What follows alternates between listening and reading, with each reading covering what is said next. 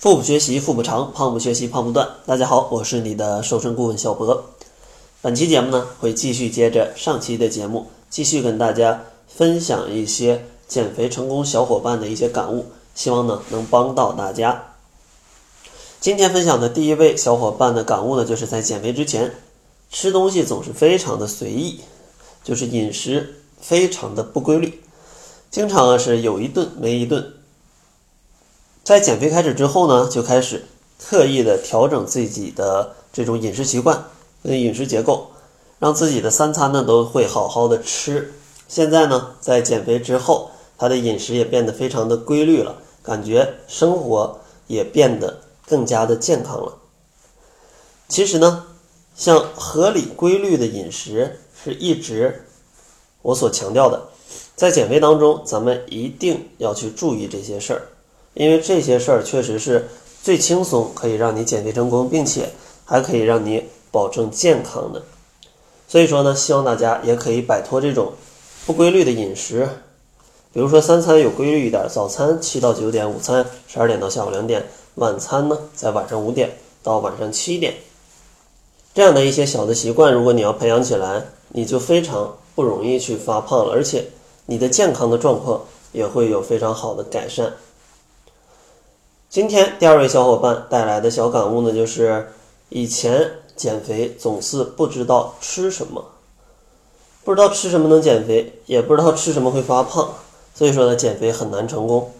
那其实这种情况就是在减肥的过程当中，要去学习怎么样去分辨哪些食物是低脂，哪些食物营养丰富，然后就可以非常轻松的自然瘦了。其实像这种低脂、营养丰富的食物。它有非常多的判定标准，最简单的方法就是去参照《中国居民膳食指南》，直接按照上面的这些标准，吃的多的减少，吃的少的去增加，自然而然吃的就比较健康，而且食材也都是比较健康的。另外要注意的就是烹调方式上吧，应该要少油、无糖、少盐，这个能做到是最好了。当然，如果在外面实在做不了的话，那咱们也可以选择用万能的办法，就是涮水。第三位小伙伴带来的小感悟就是，以前吃东西总是没办法控制住自己，一吃饭呢就感觉特别恨饭啊，这个非要吃到非常饱才满足，对吧？同学们都叫他大胃王。减肥之后呢，开始学会控制这样的进食的量。也想过一些小办法，比如说把家里的碗换成小碗，或者说用那种减肥的餐盘儿，这样的话逐渐有了一些成效。现在呢，每次吃饭也都不会吃到特别特别撑了。其实像大胃王或者说吃饭快，对于减肥都是有非常大的影响的，因为这样会直接带来你摄入的热量过多。所以呢，我通常建议大家在减肥的过程当中。一定要很好的限量。如果你可以去测算热量，那你去用小一点的碗、小一点的餐具来去吃也是没问题的。当然，如果你不太喜欢测算热量，也可以选择就是细嚼慢咽，然后呢吃到八分饱的感觉，这样的话也是可以很好的控制摄入的热量的。而且呢，你每顿都吃的特别撑，对肠胃的健康也是有非常大的损害的。所以说啊，如果有大胃王的小伙伴，或者说吃饭太快的小伙伴，想要减肥，吃慢一点，吃到八分饱，或者说换小号的餐具。今天呢，最后一位小伙伴带来的感悟就是在减肥之前非常犹豫不决，因为从小就胖，觉得自己是遗传的。但是后来呢，看到非常多的同学非常瘦、非常美，自己也开始不断尝试减肥，